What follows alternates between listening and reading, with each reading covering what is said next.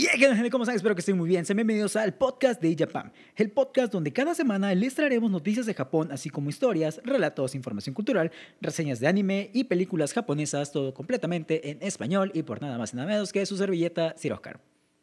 Sí, ese es mi username de Instagram y Twitter, por si gustan seguirme. Por cierto, pequeño spam al inicio del podcast. Ay, gente, ¿cómo están? Espero que estén muy bien. Bueno, eh, el día de hoy vamos a continuar con este especial de Halloween. Para aquellos que no sepan, es la primera vez que nos están escuchando. Aquí en iJapan lo que hacemos es hablar un poco de cultura japonesa, un poco de anime, un poco de todo lo que tenga que ver con Japón.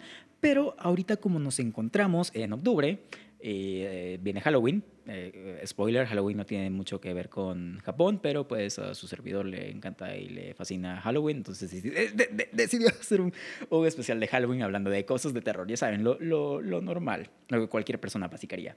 Soy muy básico para esto, pero me encanta Halloween.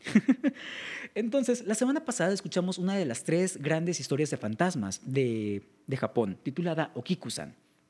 El día de hoy, en este martes, eh, será algo similar. Vamos a, voy a relatarles otra historia o otra de las dos historias restantes de este Nihon Sandai Kaidan, de esas tres grandes historias de fantasmas de Japón. Eh, unos datos curiosos antes de comenzar con el episodio del día de hoy, o con la, la narración del día de hoy. Este título o este cuento es original eh, o es un cuento de China, es un cuento chino. Sin embargo, este cuento se adaptó a la cultura y al idioma japonés alrededor del siglo XVII, si no mal recuerdo. Eh, este cuento se adaptó a varias historias kabuki y sufrió ciertos cambios como la eh, como agregarle ciertos personajes o ciertos hechos para que la historia se pudiera desarrollar un poquito más y tuviera más desarrollo, no fuera tan, tan, tan corta. Ahora, esta historia también se desarrolla durante el Obon. Para aquellos que no sepan qué es el Obon, pueden ir a escuchar el episodio especial del Obon. Bueno, no, no, es episodio especial de, Halloween, es un episodio. Eh, pueden ir a escuchar el episodio del Obon. Eh, fue, fue, uno de los primeros episodios del podcast donde hablamos de esta muy bonita celebración, muy bonita tradición, que en ciertos momentos, en ciertos puntos, se parece un poco al Día de Muertos de México. Entonces, si no saben qué es el Obon y están interesados, si esto último les, les llamó la atención, pueden ir eh, a escuchar ese episodio. Está ahí, en, en, lo pueden buscar en Spotify o donde sea que nos estén escuchando. Incluso creo que el del Obon se subió a YouTube, no me acuerdo mucho de, ese, de esa parte, pero ahí lo pueden escuchar. Eh, esta historia tiene lugar durante el Obon. Y como punto importante también, si escucharon el primer episodio del especial de Halloween, que era el de Yure y Yokais, sabrán que los Onryo, eh, sabrán que es un Onryo para empezar, eh, son estos fantasmas vengativos. Pero esta historia, la historia que les voy a narrar el día de hoy, no se trata de una historia de venganza, es más una historia de amor, un poco retorcido. Pero eh, de, donde, uno de los lugares donde recopilé esta historia, eh, decía que era como una historia de amor. Está un poco retorcida y bueno, ustedes ya la, escucharán, sabrán a qué me estoy refiriendo. Y no me refiero a retorcido en el sentido del disco de Amantes Sonamentes de Pixenbexa, Panda, sino un poquito más retorcido. ah, ya, ya la van a escuchar ahorita que, que la comienzo a narrar. Y ahora, sin más por el momento, eh, pues espero que tengan una muy bonita semana. Para ustedes es martes, para mí es lunes que estoy grabando el, episodio de hoy. Espero que, la pasen muy bien, que tengan una excelente semana, que estén disfrutando sobre todo los episodios especiales del podcast de octubre. Estamos haciendo muchos esfuerzos, muchos... muchos eh, eh, ah, perdón. Nos estamos esforzando mucho para que ustedes tengan un contenido bonito y de calidad. Y sobre todo que sea informativo y que sea relevante, bueno, no relevante, sino que sea informativo respecto a la cultura japonesa, que sea muy cultural. Entonces, ahora sí, sin más, por el momento, los dejo con la historia del día de hoy titulada Otsuyu.